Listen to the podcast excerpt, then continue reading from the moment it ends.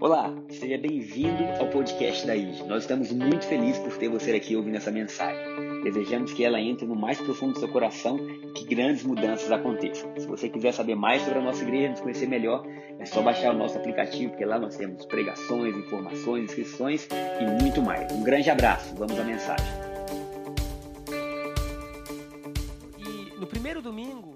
Mês, nós liberamos essa palavra ainda há tempo. E hoje nós vamos falar novamente para nós, para nossa alma, para o nosso coração, que ainda há tempo. E eu quero que você só profetize isso para quem está do seu lado. Se você conhece a pessoa, se você está sozinho, fala para você mesmo: ainda há tempo. Ainda há tempo. E no primeiro domingo a gente pregou sobre duas maneiras no grego de falar a palavra tempo, que é cronos e kairos. Cronos é a medição do tempo em segundos, minutos, horas, dias, meses, anos. E o Cronos leva a gente a viver uma certa ansiedade, porque a gente vê o tempo passando e às vezes você fala: Deus, parece que está todo mundo caminhando e eu. E essa, essa má gestão do Cronos pode gerar ou ansiedade ou uma depressão.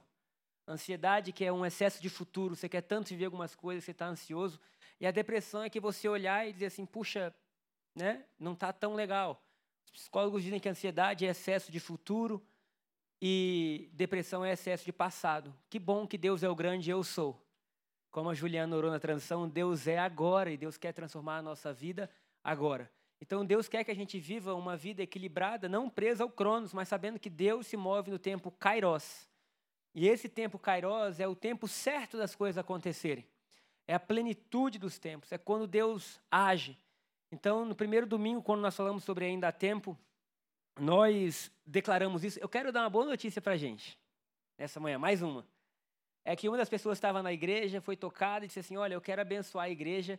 E na última semana de dezembro, até o final da primeira semana, ele vai fazer uma campanha pela cidade inteira, colocando placas ainda há tempo. Porque ele falou: Deus tem feito tantas coisas legais que eu quero compartilhar isso com quem não é da igreja. Olha que coisa linda. Então, Deus tem feito o nosso coração queimar para anunciar isso. E domingo passado, a pastora Júlia, junto com seu marido Marco Antônio, que são os líderes dos casais da igreja, já mandaram uma apostila. Ano que vem vai ter um curso legal, muito legal, sobre casamento, sobre casal, como, como lidar. Teve ministrando e ela falou que o homem foi criado imagem e semelhança de Deus. Vou fazer um rápido resumo domingo passado. Se você não viu a pregação, vai lá no YouTube ver, porque vale a pena.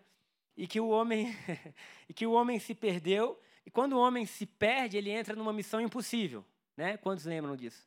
Botou até a música do Tom Cruise, né? E a missão impossível de tentar lidar com tudo que é terreno e humano sem interferência divina. E aí ela fala: você tem que cuidar agora do seu futuro, da sua casa, da sua vida, da sua saúde, ah, dos seus filhos, dos seus amigos. E quando você vê, você está numa missão impossível. E aí, numa missão impossível, a gente conhece o Deus do impossível. Glória a Deus.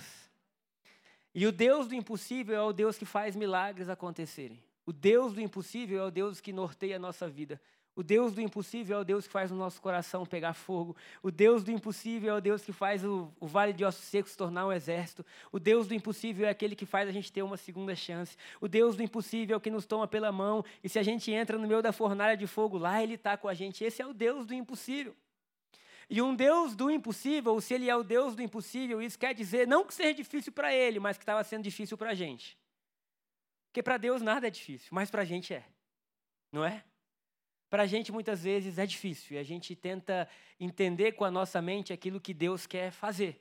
E a gente fica assim: Deus, eu preciso de ajuda, eu preciso de ajuda. E quantas vezes a gente não ora, Deus, aonde você está? Quem já orou assim? Deus, onde você está? Parece que você não está vendo. Será que eu tenho que te mandar um relatório do que está acontecendo aqui na terra, né? E por muitas vezes e por muitos momentos a nossa oração passa a ser uma oração dizendo a Deus o que está acontecendo na terra. Mas Deus quer mudar a nossa oração. E Ele quer nos dar o privilégio de orar dizendo o que está acontecendo nos céus. Declarar o que está acontecendo nos céus. Então, a gente conhece o Deus do impossível, e esse Deus do impossível nos ama tanto que nos leva de volta a um lugar de plenitude. E esse é o lugar que o cristão comum deve viver um lugar de plenitude. Independentemente do que a gente tenha conquistado ou possua, um lugar de plenitude que é dentro da gente, que é o Éden em cada um de nós, Cristo em nós é a esperança da glória. Então, dando continuidade ao que foi falado, eu quero pregar hoje novamente sobre ainda há tempo. E na sexta-feira pela manhã eu tenho discipulado alguns jovens para a gente conseguir tocar essa geração de jovens que tem aí, jovens adolescentes, e a líder do treinamento profético também vem. E é na sexta de manhã que eu passo alguns pontos da pregação para preparar junto com eles, mostrando o que está na minha cabeça, e ler a Bíblia junto com eles para a gente conseguir entender ou ter algumas dúvidas juntos. Porque não é porque você seja pastor, porque você seja cristão há 30 anos que você não vai ter dúvida. Talvez você tenha dúvida e está tudo bem. O único problema da dúvida é quando ela rouba a fé. Então a dúvida deve ser para te aproximar mais de Deus. Você fala, Senhor, eu não entendo, me explica o que está no seu coração. E não, Senhor, eu não entendo, tchau, estou indo. Então, no reino de Deus, é normal a gente ter dúvida, a gente não entende tudo, mas as dúvidas devem ser um convite a um relacionamento ainda mais profundo. Então, nós estávamos lá e aí eu falei assim: tudo bem, ainda há tempo. E eu perguntei: por que, que ainda há tempo? Eu queria saber de cada um por que, que ainda existia tempo. E aí uma pessoa falou assim: ainda há tempo porque Deus é o Deus do impossível. Usou uma das frases da semana passada. Eu falei, então tá bom, anotei. Deus é o Deus do impossível. Segundo, ainda há tempo porque Deus fala. Aí eu, então tá, ainda há tempo porque Deus fala. Ainda há tempo porque Deus pode fazer todas as coisas. E todas as perguntas, o perdão, e todas as respostas a essa pergunta foram respondidas com algo relacionado a Deus. E aí o primeiro tópico da nossa pregação, então, é ainda há tempo porque Deus. Por que, que ainda há tempo? Porque Deus. Porque há um Deus. Porque Deus existe. Ainda há tempo, não porque a gente seja bom, ou porque a gente seja jovem, ou porque a gente seja sábio, ou porque a gente tem experiência. Ainda há tempo porque Deus é.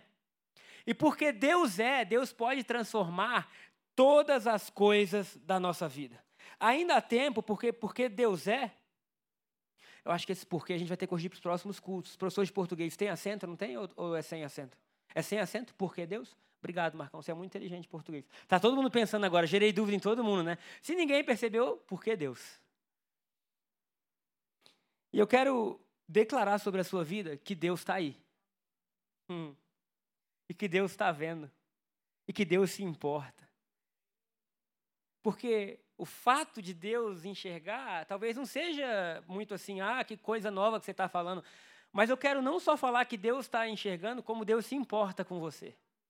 Como Deus se importa com o seu dia, como Deus se importa com o seu coração, como Deus se importa.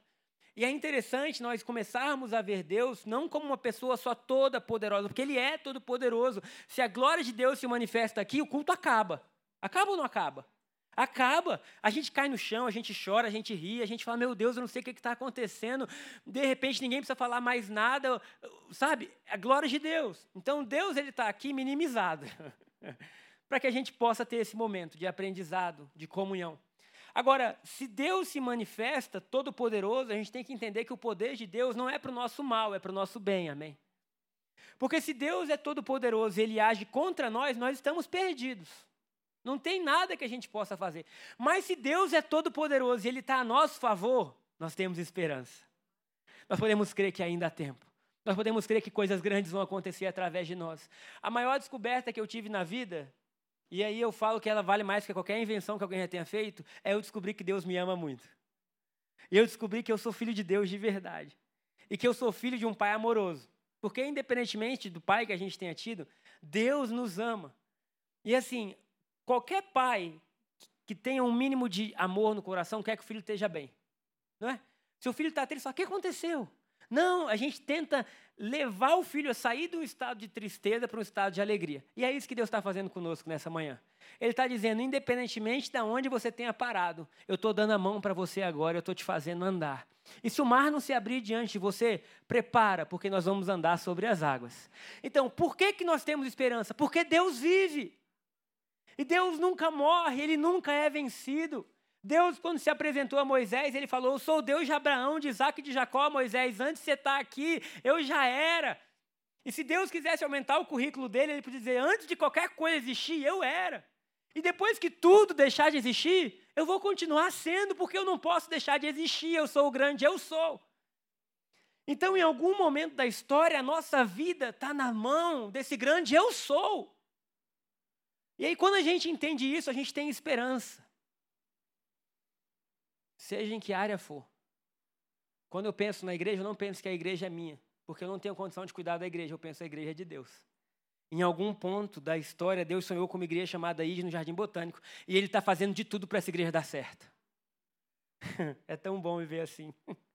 E ele está pensando, ele está sonhando, e aí eu vou orar e eu não penso assim, Deus, eu falo assim, Senhor, quais são os teus sonhos? Quais são os teus planos? Eu quero só entrar nisso. Porque é tão bom entrar em uma obra consumada. E eu quero que você tenha firme convicção de que se Deus sonhou com um lugar para abençoar pessoas, Deus sonhou muito mais com a sua vida. Porque está escrito que Deus não habita mais em templos feitos por mãos humanas, mas Deus escolheu morar em corações. Então você é o lugar que Deus escolheu para morar. Amém. Então, por que Deus? E aí, para começar, então, acabando a introdução, eu quero ler com vocês hoje Juízes capítulo 6. E nós vamos do versículo 1 até onde der. Juízes capítulo 6 fala a história de Gideão. E nós vamos ler essa história, e eu quero que você leia essa história não pensando que essa é a história de Gideão, mas é a nossa história. É a história do Gabriel, do Rodrigo, da Gabriela, é a história, é a história. É engraçado que quando você toma posse de algo, aquilo tem muito mais efeito na sua vida. Porque quando você pensa assim, não, eu estou lendo uma história bíblica, mas quando você pensa assim, cara, peraí, essa história bíblica está aí para me fazer crer, para me gerar vida. Tem algo escondido aí que vai me fazer crer. Então, nós vamos ler agora, e eu peço que vocês prestem muita atenção, são 10 e 17, eu não vou demorar, a pregação já começou. É bem provável que 10 e 37 a gente esteja encerrando, e nós vamos levantar a nossa voz profética, e nesse penúltimo domingo do ano a gente vai declarar. E a gente vai profetizar. E a gente vai levantar, a gente vai fazer os céus ouvirem nossa voz e nós vamos fazer o céu ouvir que a gente crê. Amém? Então diz assim, de novo, os israelitas fizeram o que o Senhor reprova. A minha versão fala assim, de novo os israelitas fizeram o que era mal diante do Senhor. Deixa eu deixar bem claro. Deus nos ama, nos ama muito. Deus mandou Jesus na cruz para pagar os nossos pecados? Sim. A Bíblia fala que Deus retirou os nossos pecados através de Jesus. Glória a Deus por isso. Mas existem atitudes nossas que Deus não gosta, ok? Então, Deus ama o pecador, mas Deus não gosta do pecado porque o pecado destrói. Por exemplo, meu avô faleceu com câncer. Eu sempre amei o meu avô, mas eu nunca gostei do câncer. Então, aquilo que nos faz mal, Deus quer tirar da nossa vida. E ali Israel escolheu fazer o que era mal. Misericórdia, gente. Porque muitas vezes na nossa vida Deus nos dá a opção de escolha, o livre-arbítrio. E a gente pode escolher fazer bem ou fazer o mal. E diz a Bíblia de novo, de novo. Coisa ruim é começar um capítulo assim, né? De novo, os israelitas fizeram o que o Senhor reprova. E durante sete anos ele os entregou nas mãos midianitas. Verso 2. Agora, olha o que começa a acontecer. Os midianitas dominaram Israel. Por isso, os israelitas fizeram para si esconderijo nas montanhas, nas cavernas e nas fortalezas. Começaram a se esconder. Versículo 3, Daniel, por favor. Sempre que os israelitas faziam as suas plantações, os midianitas, os amalequitas e os outros povos da região a leste deles as invadiam acampavam na terra e destruíam as plantações ao longo de todo o caminho até Gaza. E não deixavam nada vivo em Israel, nem ovelhas, nem gado, nem jumentos. Vale uma misericórdia, gente. Eles subiam trazendo seus animais e suas tendas e vinham como enxames de gafanhotos. Era impossível contar os homens e os seus camelos. Invadiam a terra para devastá-la. Versículo 6 por causa de, de Midian, ou dos midianitas, Israel empobreceu tanto que os israelitas clamaram por socorro ao Senhor. Para aí. Beleza. O segundo ponto da nossa pregação é: por que chegar no limite? E eu quero que você pense isso. Por que chegar no limite? A Bíblia fala que de novo eles fizeram o que era mal. De novo Deus simplesmente se retirou. Porque pensa, gente, se Deus retira um pouquinho a presença dele da nossa vida, a gente fica confuso, a gente tem sentimentos que a gente não queria ter, é ou não é? É tão bom quando a glória dele está na nossa vida, parece que a gente fica mais lúcido, que a gente tem mais sabedoria, que a gente tem mais, tem mais paz, que a gente está mais calmo. Então Deus falou: eles querem isso, tudo bem, por sete anos eu vou me retirar, eu vou entregar eles ao que eles querem. E aí veio a destruição, porque tudo aquilo que é mal diante dos olhos do Senhor produz destruição. E eles foram destruídos. A Bíblia fala que tudo que tinha vida, os midianitas levavam como um exército de gafanhotos, a tal ponto deles construírem cavernas nas montanhas para ver se eles conseguiam plantar alguma coisa. Mas o versículo 6 é poderoso, porque fala assim: da extrema pobreza, porque eles ficaram pobres. Eles estavam tristes.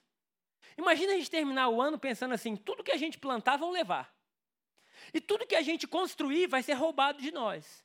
E se a gente fizer as empresas prosperarem, vai vir outra nação e vai levar tudo. E se a gente tiver tentar o agronegócio, vão tudo. Eles foram deixados em extrema pobreza, a ponto do seu lugar seguro ser cavernas nas montanhas. Misericórdia. Mas o versículo 6 termina com um ponto de esperança, que diz assim: os israelitas clamaram por socorro ao Senhor. Oh, glória! Deus escuta, queridos. Deus ouve. Deus escuta o nosso clamor, Deus escuta a nossa voz. E aí eu quero falar rapidamente sobre um Deus que age quando a gente clama, mas um Deus que também age quando a gente nem clama. Porque Deus pode agir através da voz humana ou sem a voz humana. Então aqui Israel estava sendo destruído e eles clamaram ao Senhor por socorro. E nós vamos ver que Deus enviou socorro.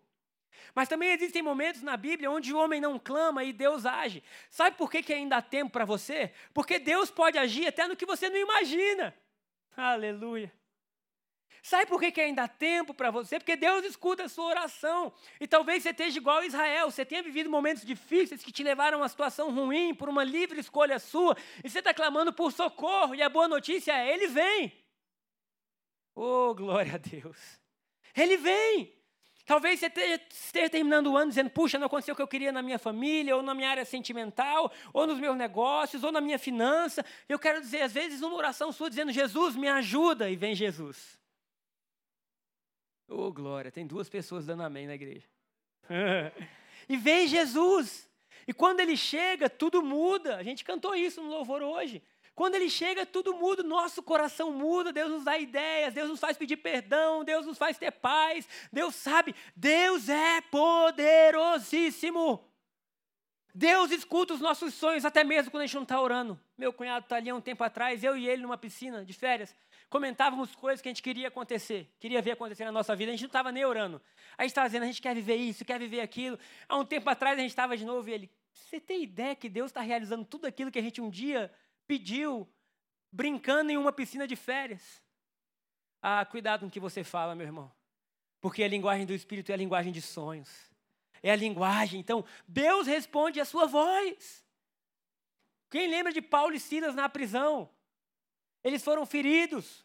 Eles estavam pregando o evangelho. O evangelho era contra tudo aquilo que era pregado na época, seja em Israel ou fora de Israel. E em Roma, eles são, são literalmente machucados, seu corpo está dilacerado, eles são colocados no cárcere interior da prisão.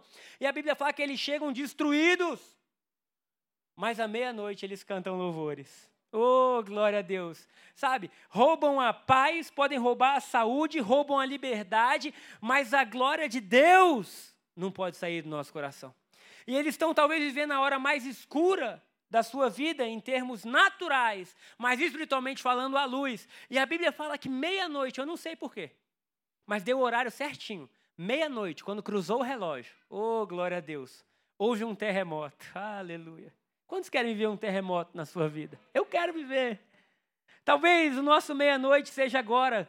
Talvez se a gente fosse escrever, se tivesse a Bíblia, né? Ide capítulo 2, diriam assim: no dia 19 de dezembro, às 10h40 da manhã, enquanto eles louvavam, houve um terremoto na vida do Marcos. E as coisas mudaram. E o futuro foi mudado. E o coração mudou. Queridos, ou você pega isso para você, ou você não vive. Porque a Bíblia fala que o justo vive pela fé. Fé é acreditar. A Bíblia fala que o reino é das crianças, porque elas acreditam. Um dia eu era criança, cheguei na minha casa, meu avô estava lá. E a gente tende a acreditar nas pessoas, né? Que tem mais idade e mais maturidade que a gente. Um dia desse, meu pai estava contando, lembra que eu estou falando do meu avô só para não me perder, porque às vezes eu crio uma história e outra história dentro da história. E aí o meu pai foi ficar na casa do Guilherme e do Felipe, que são os netos dele, filho do Tiago e da Renata. E o Tiago falou, 9h40 vocês durmam. E aí deu 9h40, meu pai, oh, agora é hora de vocês dormirem. Aí o Felipe falou assim, mas meu pai não está aqui, por que a gente não pode ficar um pouco mais? E aí o meu pai, né, que é o avô deles, falou assim: olha, porque o pai de vocês falou, e se o pai de vocês falou, esse é o horário. E se vocês não forem, o pai de vocês vai brigar comigo. Aí o Felipe estava mexendo em alguma coisa, levantou. Mas você não é o pai do meu pai? então a criança vê essa figura de autoridade. Então, se você é o pai do meu pai, ele não pode brigar com você. E eu lembro que eu cheguei em casa e estava meu avô, e eu não lembro o nome da moça que ajudava lá em casa na época. E ele falou assim: Gabriel, Gabriel, você não sabe o que aconteceu hoje. Teve uma grande ventania, uma chuva forte. E ficou eu e a fulana do lado de fora da janela segurando o prédio. E o vento batia, o prédio ia cair, a gente segurava. Eu passei meses pensando naquilo, anos pensando naquilo. Até o dia que eu cresci um pouco mais, pensei: é impossível um ser humano segurar um prédio. Ainda mais dentro do prédio. Tipo, né, dentro da janela, eu segurei. Só que na minha cabeça eu falava, meu Deus, o meu avô é muito forte. Cara, como ele é forte. Quando eu andava com meu avô, eu me sentia seguro. E ele tinha isso mesmo, né? E mesmo já com idade, ele, ele parecia um, um rambo, né? então, o que acontece? A criança, ela crê. Se você falar, ela acredita. Um dia desse eu falei um absurdo para o Lucas que eu não lembro. E ele disse assim, é sério, papai? Eu falei, claro que não, Lucas. E só que a gente precisa, se está escrito, a gente vai dizer, é sério? E Deus vai dizer, é. Essa é a diferença. É sério, Deus? É. É sério que o Senhor tem isso para mim? É. É sério que o Senhor tem bons dias para minha vida? É. É sério que o Senhor tem cura? É. É sério que o Senhor tem abundância? É. É sério que o Senhor tem amigos bons para mim? É. É sério que o Senhor tem um futuro de paz, de alegria? É. Ah, eu creio. Então a gente precisa voltar a ser criança, porque o fato de a gente ter amadurecido humanamente não quer dizer que a gente amadureceu espiritualmente. Infelizmente a nossa fé andou reverso. E aí a gente fala, Deus vai fazer, ah, vai nada. Ah, não, já ouvi pregação mil vezes, esse é seu problema. Você precisa crer como se fosse a primeira vez. Sai de casa pensando, hoje é a primeira vez que eu vou a um culto. O que falar lá eu vou receber. Domingo passado eu fiquei os três cultos aqui e eu disse: o que essa menina falar eu vou receber para mim. Se alguém vai sair abençoado dessa igreja, você hoje, que eu vou crer tudo. Se ela espirrar, eu recebo. Não, espirrar não, tá amarrado, em nome de Jesus. Sai todo espirro, né? Então há um Deus que fala e há uma voz que brada dos céus em nossa direção. O que, que o homem fez para o mundo ser criado? Nada. O homem nem existia. Deus pode agir sem a gente pedir. É o Deus que surpreende. Mas Deus também pode agir quando a gente pede. É o Deus que responde. Oh, querido, glória a Deus. A gente tem o Deus que surpreende, a gente tem o Deus que responde, a gente tem o Deus que é amigo, a gente tem o Deus que é o grande eu sou.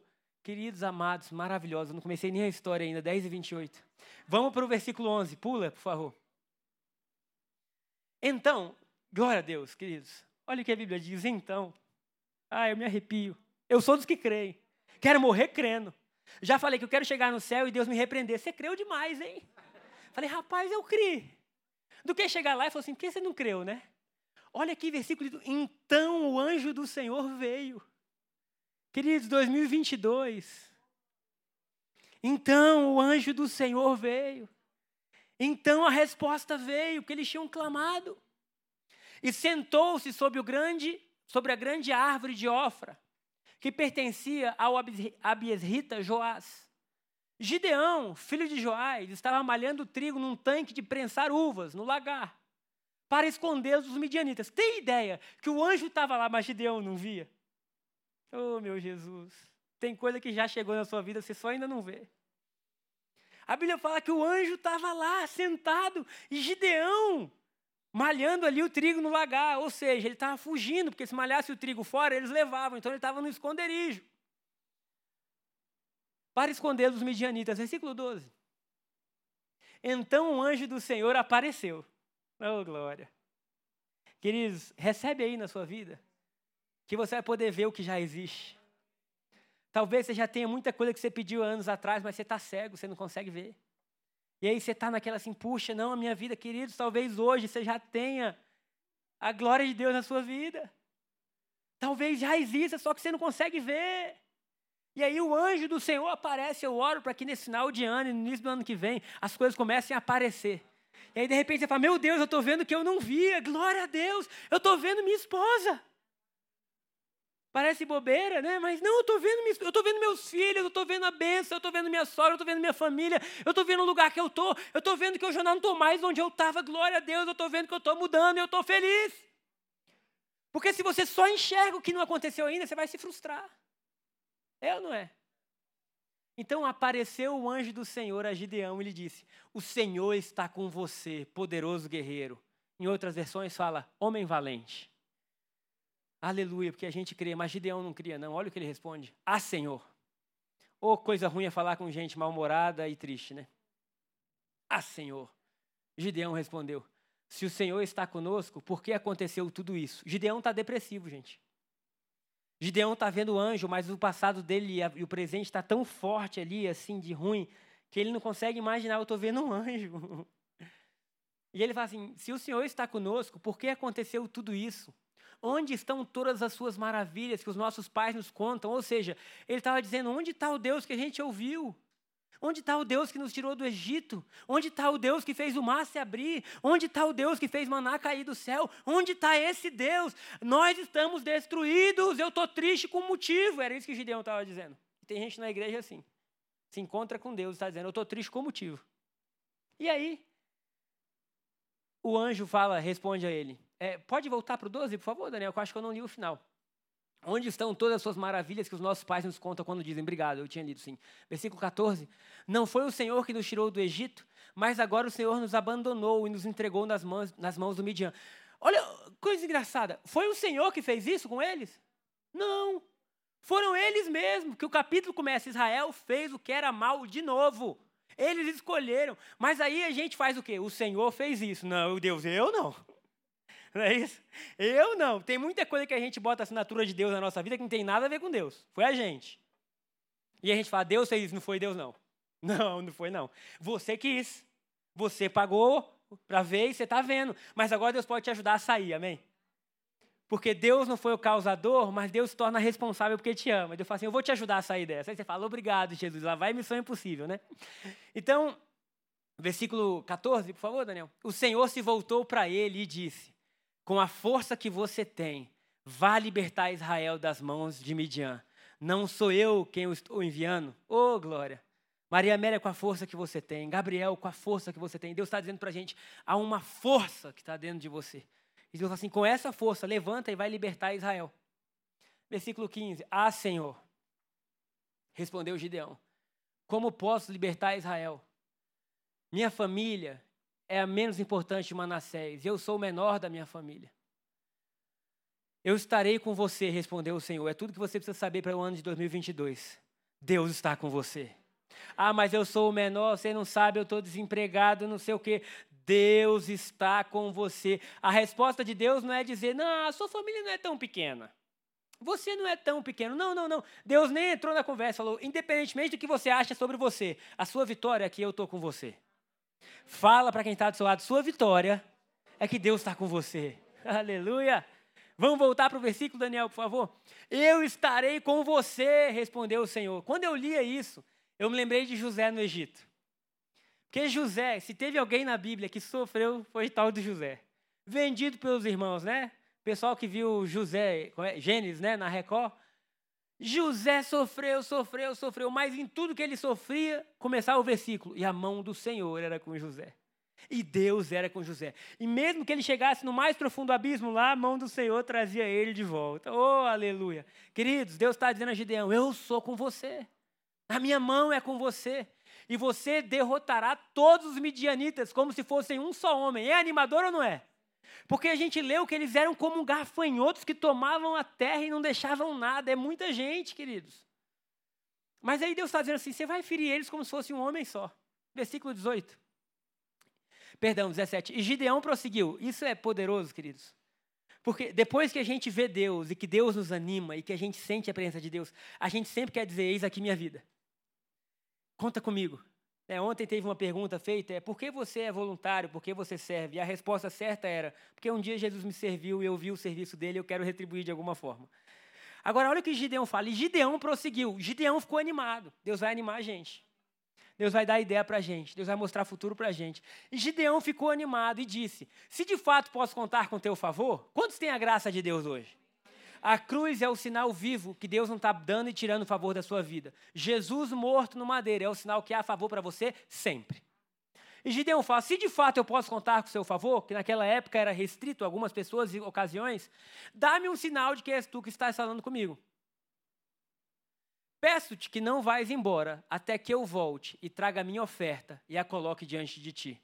E o Senhor respondeu: Esperarei. Ah, não, gente. Que Deus é esse? Será que você pode esperar? Gideão está dizendo assim: eu vou sair daqui. Eu vou sair dessa caverna, eu vou lá, eu vou preparar um novo, eu vou, eu vou preparar todo um banquete para você e eu vou trazer tudo. Você me espera, Deus espera. Eu amo Deus. Mais alguém ama esse nosso Deus? Eu esperarei até você voltar. Versículo 19.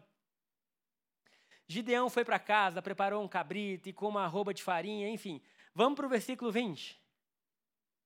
E o anjo do Senhor lhe disse: apanha a carne e os pães sem fermento. Enfim, estava dizendo o que, que Gideão ia ter que fazer. 21. Estou tentando resumir a história. Com a ponta do cajado que estava em sua mão, o anjo do Senhor tocou a carne e os pães sem fermento. Fogo subiu da rocha, consumindo a carne e os pães, e o anjo do Senhor desapareceu. Aí virou Hollywood. O homem entrega a sua oferta, queridos. Eu quero dizer que Deus aceita. Oh, glória. Quando a gente fala, Senhor, eu vou te entregar uma oferta, Deus, eu vou te entregar minha vida, eu vou te entregar meu serviço, Deus, eu quero participar. Deus está dizendo, estou te esperando. Oh, glória. E quando a gente oferece as nossas vidas, o anjo do Senhor toca, nos purifica, nos limpa. E fala: fogo subiu da rocha, consumindo a carne e os pães. E o anjo do Senhor desapareceu. Versículo 22. Quando Gideão viu que era o anjo do Senhor, só aí que ele foi ver, gente. Depois disso tudo, eu acho que ali ele teve certeza, sabe? Que às vezes a gente está vindo à igreja, a gente fala, não, eu sei que eu estou indo num lugar de Deus, não é? Eu sei que eu estou indo numa igreja, mas de repente Deus aparece para a gente e a gente fala, não, não, agora foi Deus. Não é? Parece que vem algo e fala, não, eu tenho certeza que agora foi Deus. Não é que ele tenha, enfim, estou tentando explicar o que pode ter acontecido com Gideão. Porque Gideão viu o anjo, mas quando a glória manifestou, ele falou assim: Meu Deus, eu vi Deus. Ele fala assim: Viu que era o anjo do Senhor e exclamou: Ah, Senhor soberano. Viu o anjo do Senhor face a face. Verso 23. Disse-lhe, porém, o Senhor, porque ele achou que ia morrer. Disse-lhe, porém, o Senhor: Pai, seja com você, não tenha medo, você não morrerá. E eu quero declarar sobre a gente: Pai, seja conosco. Deus está dizendo: Não tenha medo, você não morrerá. Pai seja com você, não tenha medo, não há flecha contra a sua vida que vai prosperar. Pai seja com você, porque se Deus está com você, Ele é poderoso para transformar maldição em bênção. Seus pais podem ter falado algo, seu marido, seus filhos, sua vida, mas Deus está dizendo que vale sobre você é o meu decreto, e eu estou dizendo, você não morrerá. Eu sou contigo. É como Jesus fala para Marta: e ainda que morra, você viverá eternamente, porque agora o teu espírito foi recriado dentro de você. Olha que história linda, queridos de esperança. Por que, que a gente crê que ainda há tempo? Porque Deus continua se movimentando. Porque Deus continua fazendo. Porque Deus continua ouvindo o clamor. Porque Deus continua transformando. E eu termino com o último versículo, porque meu tempo acabou. Vamos para Juízes 6, 34, se eu não me engano. Juízes 6, 34. Obrigado, Leozinho. Juízes capítulo 6, versículo 34 a, história continua. Eu não sei se domingo que vem eu vou pregar continuando essa história, porque essa história é maravilhosa. Essa história fala de Deus levar o homem ao mínimo da sua confiança em si mesmo, para depositar tudo aos pés da cruz. Mas esse versículo resume tudo que Deus vai fazer na vida de Gideão. Então, o Espírito do Senhor apoderou-se de Gideão. Oh, glória! Então, o Espírito do Senhor apoderou-se de Gabriel. Alguém quer ler falando seu próprio nome? É sua hora, meu irmão. Então o Espírito do Senhor poderoso de Gabriel, e ele, com o toque da trombeta, convocou os abderritas para seguir. Ou seja, ele começou a juntar o povo, dizendo: Deus nos deu uma missão, vambora, galera. E a galera começou a se unir. Simples assim. Esse versículo no hebraico, esse apoderou-se, significa, entre outras coisas, como um pugilista vestia luva. Oh, glória! Gideão era só a luva de Deus. Ah, eu vou correr hoje aqui nessa igreja. Eu quero ser só a luva. Sabe, eu não posso fazer nada, mas quando Deus bota a luva, Ele faz o que Ele quiser. Que Deus possa fazer conosco no ano de 2022 aquilo que a gente jamais sonhou. Que a gente diga, eu não sei o que aconteceu, mas Deus se vestiu de mim. Deus está morando em mim que o impossível se torne possível, que as dores possam se tornar alegria, que você se torne como um rio que flui, que você se torne como essa pessoa que viu tamanha bondade que você fala: Deus, me espera que eu estou voltando com algo para ti, me espera que eu estou voltando com minha família toda para o Senhor, me espera que eu estou voltando, Deus, para te agradecer e que o ano de 2022 seja um ano da gente crer que o Deus de milagres opera em cada um de nós. Amém?